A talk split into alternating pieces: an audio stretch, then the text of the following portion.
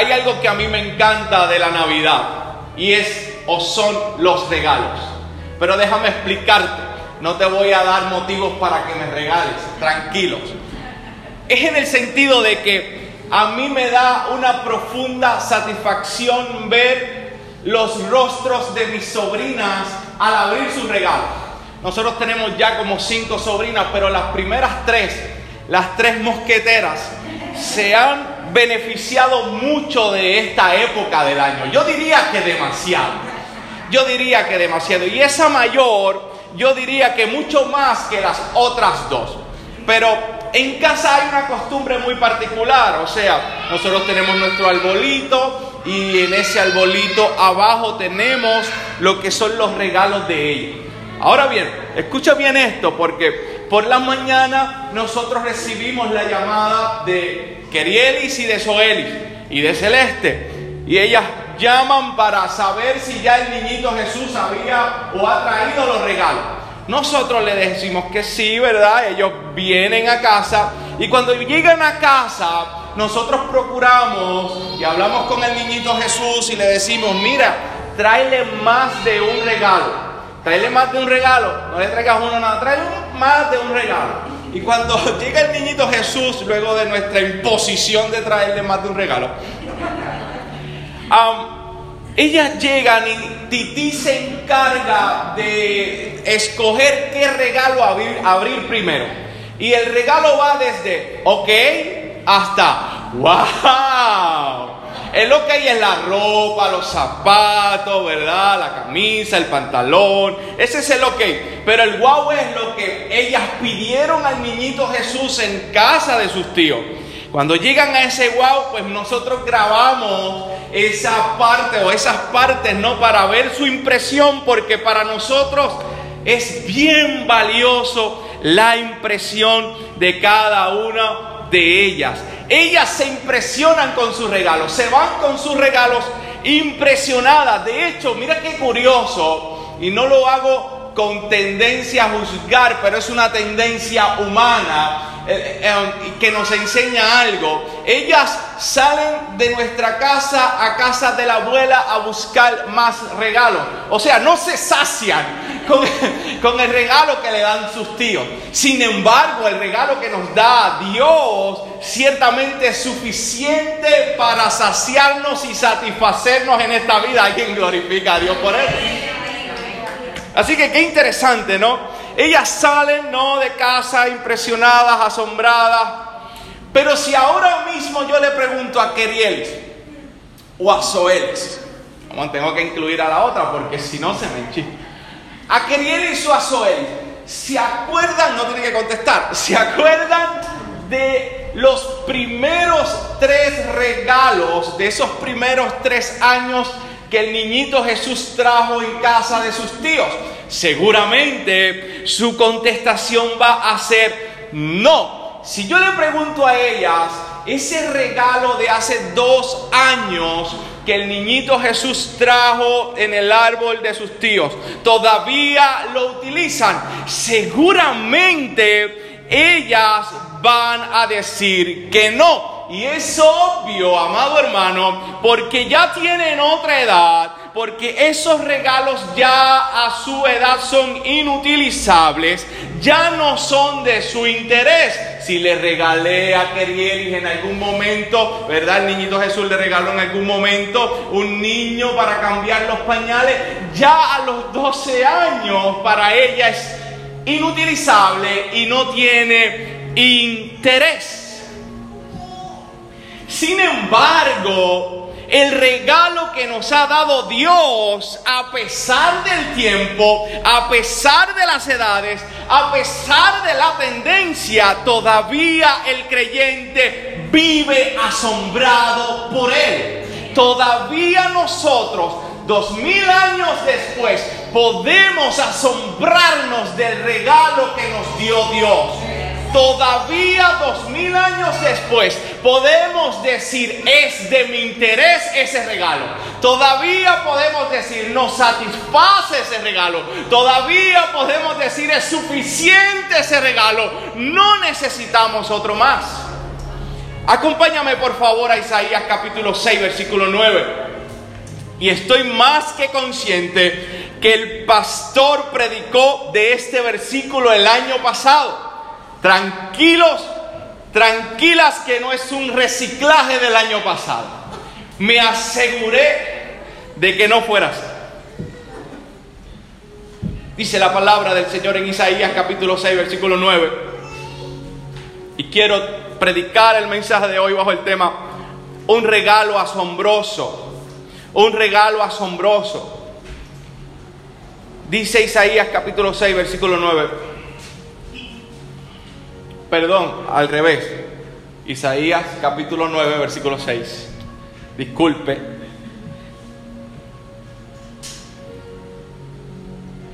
Porque un niño nos ha nacido, un hijo nos ha sido dado, y la soberanía reposará sobre sus hombros, y se llamará su nombre, admirable consejero, Dios poderoso, Padre eterno, príncipe de paz. Permíteme traerte el contexto histórico para que podamos entender un poco la manera o el propósito por el cual Isaías está escribiendo a este pueblo. Estamos hablando que el pueblo al cual le escribe Isaías es un pueblo que había rechazado el cuidado de Dios.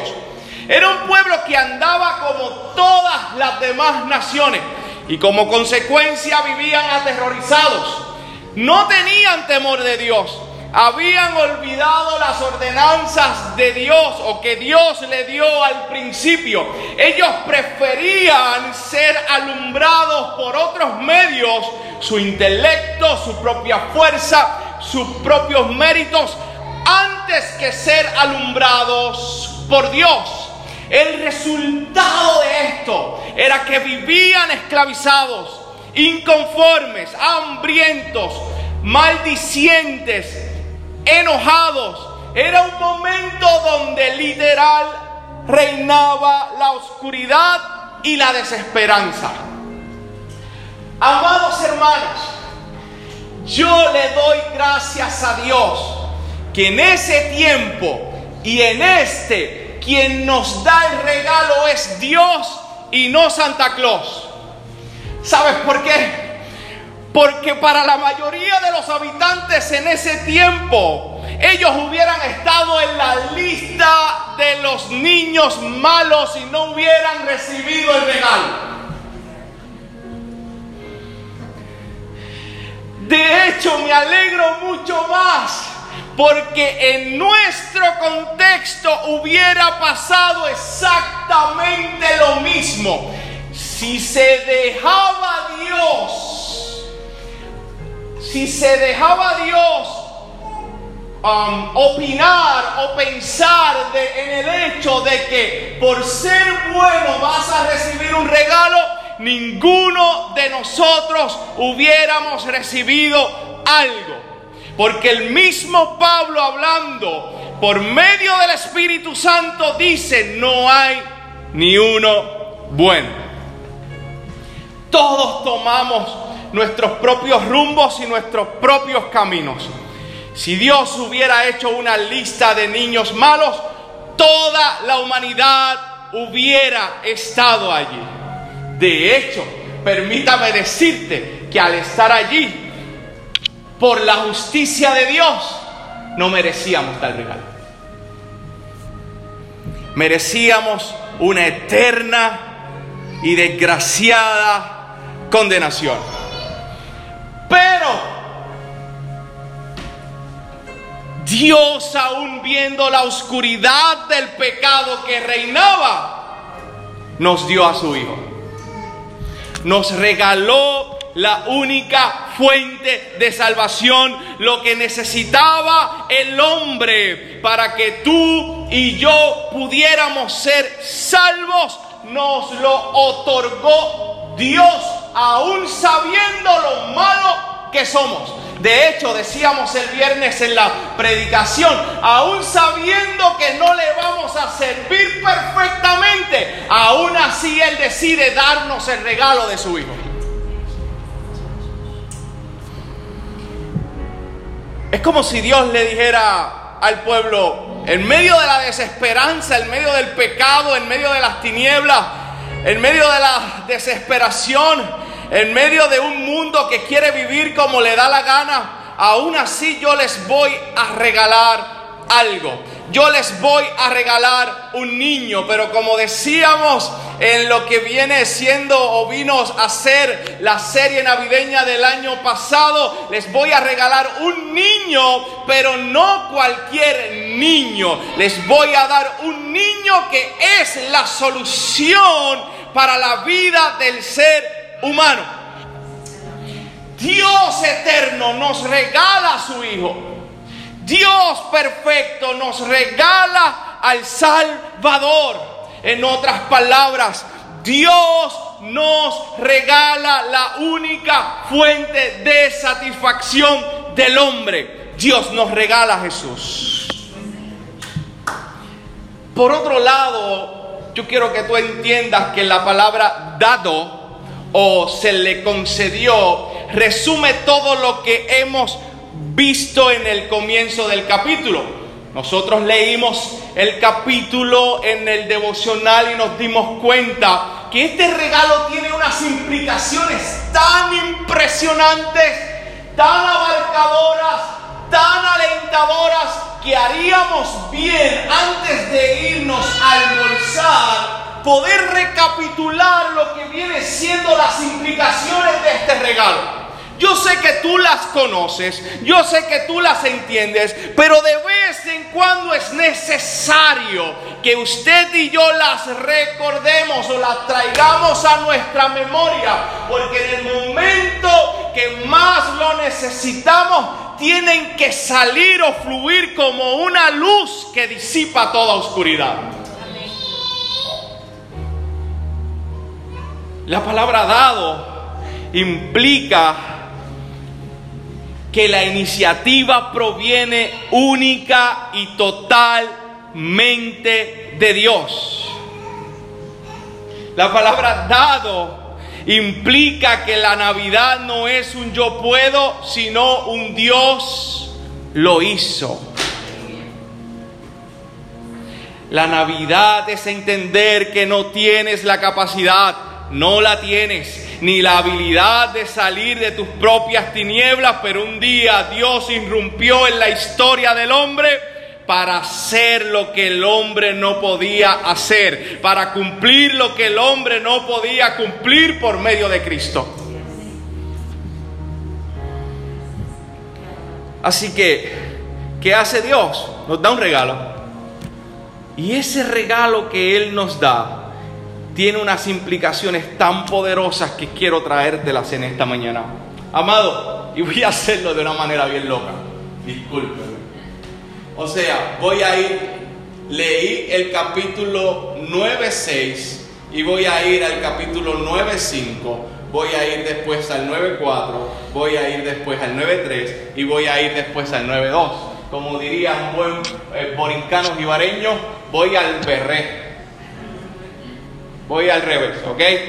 Así que lo primero que yo quiero que tú veas en esta preciosa mañana se encuentra en el versículo 5, donde hay una expresión de batalla, donde el profeta dice algo más o menos como, quema las botas, quema todas tus ropas que están teñidas en sangre. O sea, esos elementos de guerra solamente van a servir de combustible para el fuego porque ya no la necesitarás más. La batalla solamente la va a ejecutar ese niño que os ha nacido. Lo que quiere decir nuestro amado profeta es que la batalla con el pecado requiere alguien que lo pueda vencer. Y usted y yo sin el niño, sin Jesús, no podemos vencer la batalla contra el pecado.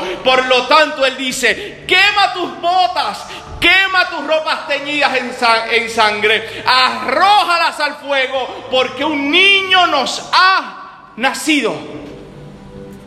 La victoria sobre el pecado depende única y exclusivamente no de tus fuerzas, sino de las de Él.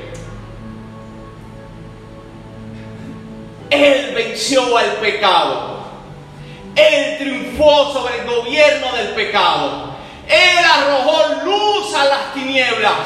Nosotros lo único que atribuimos a eso fue el mismo pecado. ¿Qué nos enseña esto, amado hermano? Que Dios peleó que Dios pelea y que Dios peleará por nosotros. Él venció el pecado, Él venció a la muerte y se encuentra peleando por cada uno de nosotros en la batalla. En la batalla de la vida, donde el pecado quiere arroparnos, donde el pecado quiere ahogarnos, donde el pecado quiere hundirnos, ciertamente hay una promesa de que ese hijo que se nos ha concedido, ese regalo que se nos ha dado, peleará por nosotros hasta el fin. Pablo sabía de esta verdad y decía, si Dios es por nosotros, ¿quién contra nosotros? Lo sabía de tal magnitud que se atrevía a declarar, somos no vencedores, porque nosotros no tenemos un capitán o, alguien que nos dirija humanamente, tenemos a un Dios, a, un Dios poderoso, somos más que vencedores. O sea, Pablo no está diciendo, somos victoriosos. No, no, no. Eso es muy corto en comparación de quién está por nosotros. Dios, nosotros somos más que victoriosos por medio de aquel que nos amó. Así que quema tu ropa, no literalmente hablando. Quema la armadura. Ríndete ante Dios. Ríndete ante Él. Entiende que no puedes luchar con tus propias fuerzas. Acude a Él. Ve en oración. Muéstrale a Él tu debilidad. Porque Él lo que quiere es precisamente que hagas eso. Porque Él quiere pelear por ti. El regalo. El niño que se nos ha, sido dado. Peleará por nosotros nos dará la victoria. De hecho, déjame traerlo un poquito más. Ya nos dio la victoria. Aunque estamos batallando, aunque estamos en la trinchera, aunque estamos cruzando el marco de tiempo y de espacio, ciertamente aquellos que han creído genuinamente ya tienen la victoria al final. somos más que vencedores por medio de ese regalo que se nos ha sido dado. El versículo 4 dice que este regalo nos iba a traer liberación. Porque Él quebró el yugo del pecado que nos dirigía, la vara que nos azotaba, el centro que nos dominaba, Él los quebró. ¿Qué quiere decir esto, amado hermano? ¿Qué quiere decir esto, Eric? ¿Qué quiere decir esto, Ezequiel? ¿Qué quiere decir esto, José? El pecado que nos dominaba ya no tiene dominio sobre nosotros. Jesús vino a romper el dominio del pecado a aquellos que recibieron el regalo. Nuestra voluntad no está esclavizada. Ahora podemos ver lo que muchos en esta tierra sin Cristo no pueden ver porque están esclavizados, porque su voluntad tiene dueño. Nosotros hemos sido libres, comprados a precio de sangre. Y no quiere decir que en algún momento usted y yo no caigamos porque ciertamente somos seres imperfectos. Y de hecho, de eso se basa la iglesia. No son un montón de gente santurrona. Son gente que ha reconocido su debilidad y tiene que venir cada domingo a los pies de Cristo a recibir nuevas fuerzas. Pero somos libres. Nuestra voluntad no está en el pecar, aunque en ocasiones podemos pecar. Dios nos regala libertad. Dios nos regala libertad. No tan solo eso, en el versículo 3 dice que Él multiplicará a las naciones. Amado, imagínese que, que eh, bueno, imagínese que en su barrio hicieron una fiesta de cumpleaños. Imagínese que no te llegó una invitación per se, pero usted estaba caminando por, por allá por Bordones, por esa área urbana de comerío, y usted se da cuenta que hay música y que hay olor a comida. Está a tres casas de tu casa. Usted hace que estás haciendo ejercicio y llegas hasta allí. Te reciben con los brazos abiertos. No te invitó, pero te reciben con los brazos abiertos. Te sientan, te colocan en tus manos un gran plato de arroz con gandules, ensalada de papa, pernil y al ladito te colocan el bizcocho de cumpleaños. Extraordinario es eso. Tú fuiste de, pero te recibieron como. Imagínate esto. Se acaba la fiesta y cuando te vas a despedir, te dan un regalo. Tú, tú no cumples años. Tú llegaste ahí de present. Te recibieron como. Y te dan un regalo. ¿Cómo tú saldrías? O sea, yo sé que tú estás pensando, eso nunca jamás en la vida va a pasar, pero ¿cómo tú te sentirías en un momento así? ¿Te sentirías honroso? ¿Te sentirías alegre? ¿Te sentirías como un invitado de honor, aunque ciertamente en la ilustración no te invitaron? Ahora bien, yo quiero que tú veas el versículo 3 del capítulo 9 de esa historia, porque dice que Dios multiplicará la nación. Y lo que quiere decir es precisamente que la salvación no se quedaría exclusivamente entre un pueblo, sino que Dios multiplicaría, aumentaría a su propio pueblo por medio de la salvación de los gentiles. Y usted y yo, amado hermano, somos gentiles. Dios, por medio de ese Hijo, invitó a todas las naciones a recibirlo, a diferencia de la ilustración. Él por medio del Hijo invita a aquellos que reciban a Jesús. Y aquellos que reciben a Jesús son incluidos en el pueblo de Dios. Somos el pueblo de Dios en la tierra. Y esto para el profeta es de suma alegría, que precisamente dice que esto los alegrará.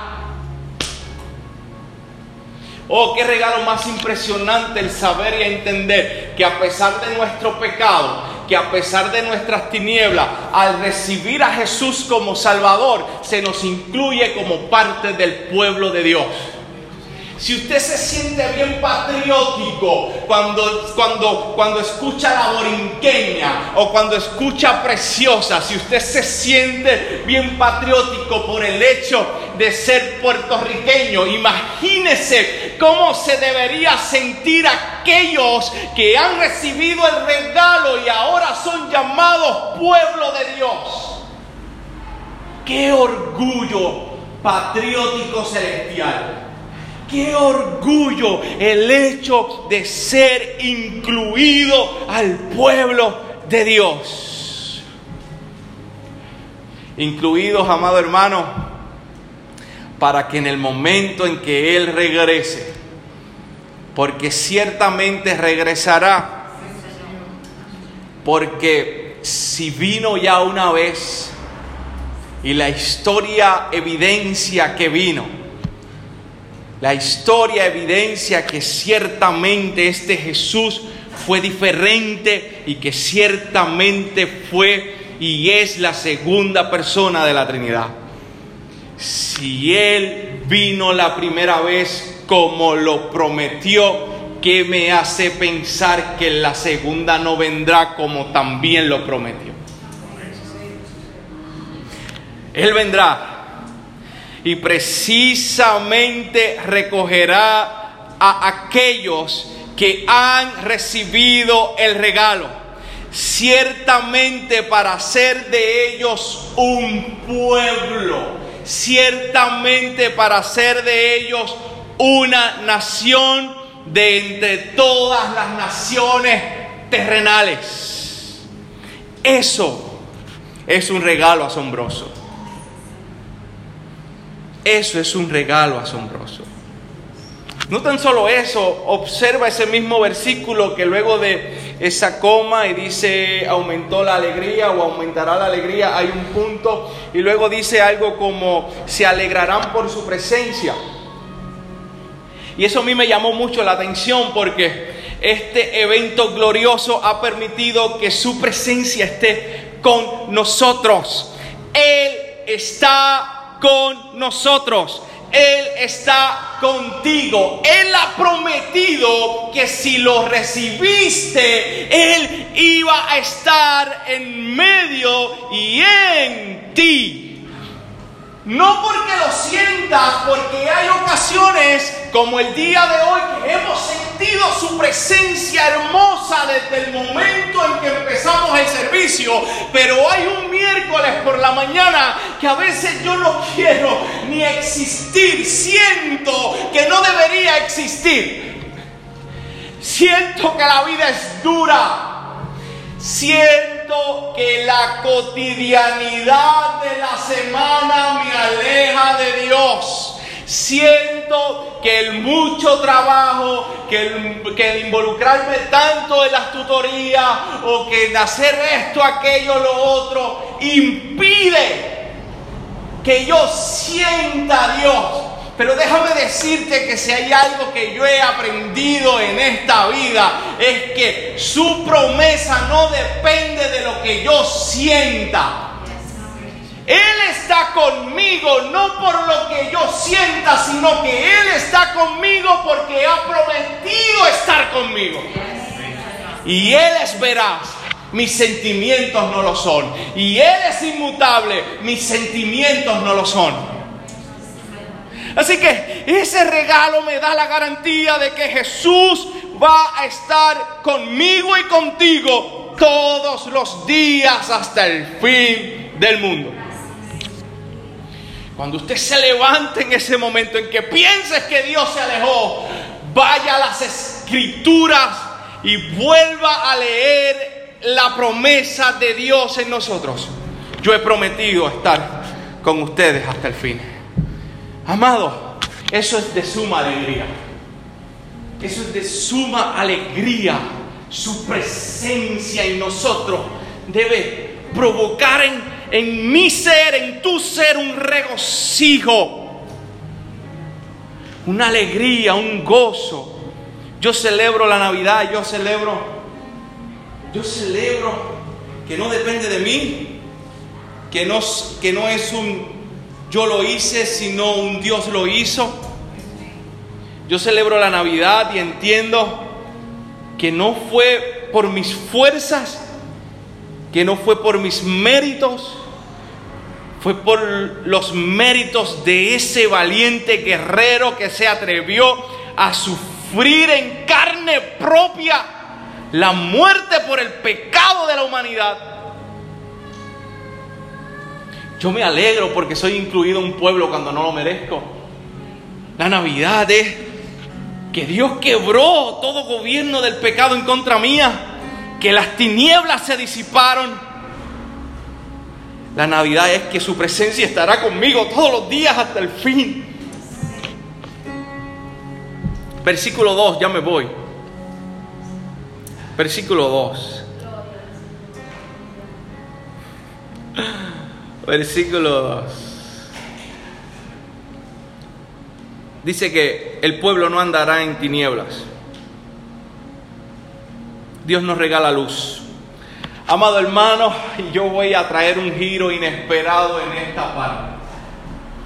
Que Dios esté conmigo en esta hora. Porque yo no quiero que usted se vaya muy contento. Quiero que se vaya una contentura normal. Sí, porque a veces vamos a un servicio, ¿verdad? Este tema historia, pero vamos a tenerlo aquí ahora. Y nos vamos muy llenos y muy. Y no, no, hacemos más que salir del templo y no sé, al otro día o ese mismo día, pues pasamos, chocamos con una realidad. Y yo quiero que si chocas con la realidad, no digas que yo no te lo dije. Y el concepto de la luz nosotros lo traemos. A mí me encanta hablar de la luz. A mí me encanta hablar de las tinieblas. Aquel que me escucha dice, diría que yo soy gótico y no soy gótico. No me concentro en las tinieblas por las tinieblas per se, sino porque simple y sencillamente al ver la luz en las tinieblas me hace admirar más a Dios. Como decíamos el viernes, tipo de pintura tenebrista que, que el enfoque no es todo lo oscuro, el enfoque es las luces que se mueven entre las sombras. Y a mí me encanta eso. Y el concepto de la luz en la Biblia a mí me fascina porque sí, la luz trae esperanza, la luz trae salvación, la luz ilumina el camino del hombre para redirigirlo a uno mejor. La luz expone el pecado a su derrota. Pero también la luz expone aquello que no veías y debemos arreglar. Déjame explicártelo de esta manera, Eric. Eric, voy a hablar contigo para no... Déjame explicártelo de esta manera. Eric, yo puedo coger a Eric de ejemplo porque Eric no se enchisma conmigo. Y si se enchisma, lo disimula muy bien. Eric, imagínate que... Imagínate que vas a recibir un regalo. Yo sé que vas a recibir un regalo. No estoy profetizando, pero vas a recibir un regalo. Levanta esa mano y recibe. Es culpa de ellos, José. Yo quiero predicar serio. Imagínate que vas a recibir un regalo. Y bueno, eh, este regalo que ciertamente vas a recibir es un libro. Vamos a decir que es un libro. Pero lo peculiar de este regalo es que es el título del libro. Imagínate que te regalen un libro que te digan los siete pasos para bajar de peso. Exacto, ese sería el rostro. Imagínate que el libro dijera algo como, vence tu orgullo. ¿Ok? Imagínate que dijera algo como, ¿cómo dejar de ser un amargado? Exacto. Imagínate que el libro diga, ¿cómo tener buenos hábitos? Más, más, más más o diga, bueno, quizás en este caso, pero partamos de la premisa proféticamente, ¿cómo dejar de gritarle a tu esposa? ¿Cómo dejar de gritarle a tu esposo, verdad? En el caso de las mujeres. Imagínate que el libro se titule Deja de ser antipático y comienza a ser gentil. O sea, yo no sé tú, yo soy amante de los libros, pero yo veo un título así que me regalan. Yo creo que hay alguna especie de indirecta. Alguien me quiere decir algo. Alguien está viendo ciertas malas mañas o malos hábitos en mí. Y quizás en su buena intención quiera regalarme algo para corregirlo. La pregunta es, ¿qué diríamos ante un regalo como este? Porque si decimos muchas gracias, en cierto modo estamos admitiendo una de estas cosas. Si decimos gracias al libro de los siete pasos para bajar de peso, quiere decir que estoy aceptando que estoy un poquito en sobrepeso. Si aceptamos el libro que dice ¿Cómo dejar de gritarle a tu esposa? Estamos aceptando ciertamente de alguna manera que estoy gritándole a mi esposa. Si aceptamos el libro de deja de ser antipático y comienza a ser gentil, estamos aceptando de alguna manera que somos antipáticos. Decir gracias es admitir esa falla. Decir gracias es, admitir que hay algo en mí que otra persona vio que yo no he visto y quiere corregirlo. Yo creo que este regalo hace lo mismo con nosotros. Yo creo que la luz de la salvación es real y está en mí. Yo creo que la luz también me da esperanza. Yo creo que la luz también me ayuda a ver lo que no veía, pero me ayuda a ver lo que no veía, incluso lo que hay dentro de mí. Dios es esa persona que dice, tienes que bregar con tu carácter, tienes que bregar con tu orgullo, tienes que bregar con tu antipatía, tienes que bregar con tus relaciones tu relación matrimonial. Tienes que bregar con estos malos hábitos que has adoptado en este tiempo. Él manifiesta la luz para que nosotros veamos esto. Y la única manera de recibir ese regalo que implica todo lo que yo te he mencionado en el sermón es diciendo gracias. Es admitiéndolo. Amado hermano, no tan solo el regalo nos coloca en lugares que no merecemos. No tan solo ese regalo nos ofrece unos beneficios que nosotros por nuestras propias fuerzas no podríamos tener. También nos hace ver los rincones más oscuros de nuestro corazón para pedirle al Espíritu Santo que nos ayude a cambiarlo y a ordenarlo no tan solo es una luz de victoria y de salvación, también es una luz de confrontación.